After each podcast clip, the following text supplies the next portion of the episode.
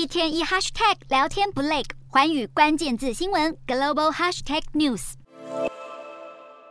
在全球半导体股因为美国联准会猛升息而受到重创之际，英国半导体市场研究公司 Futures Horizon 创办人佩恩调降了对全球晶片市场今明两年的成长预估，认为今年全球晶片市场规模只会成长百分之四，更预言明年全球晶片市场将崩盘，销售跌幅将高达百分之二十二。佩恩指出，晶片单位出货量的成长已经好几季超过长期平均水准。代表客户一直在重复订购，将零组件库存。如今客户开始削减订单，平均售价也随之下降。另外，全球通膨居高不下，冲击消费性电子产品需求，使得半导体供应链深陷泥沼。伯恩斯坦分析师指出，AMD、英特尔两大晶片厂都坦承个人电脑需求正在消退，而且状况比他们原本就相当悲观的前景还要糟糕。另外，美系外资最新报告指出，iPhone 十四销售状况不错。但苹果在入门高阶款搭载不同的处理器，对台积电二零二三年的三纳米晶片需求带来负面影响。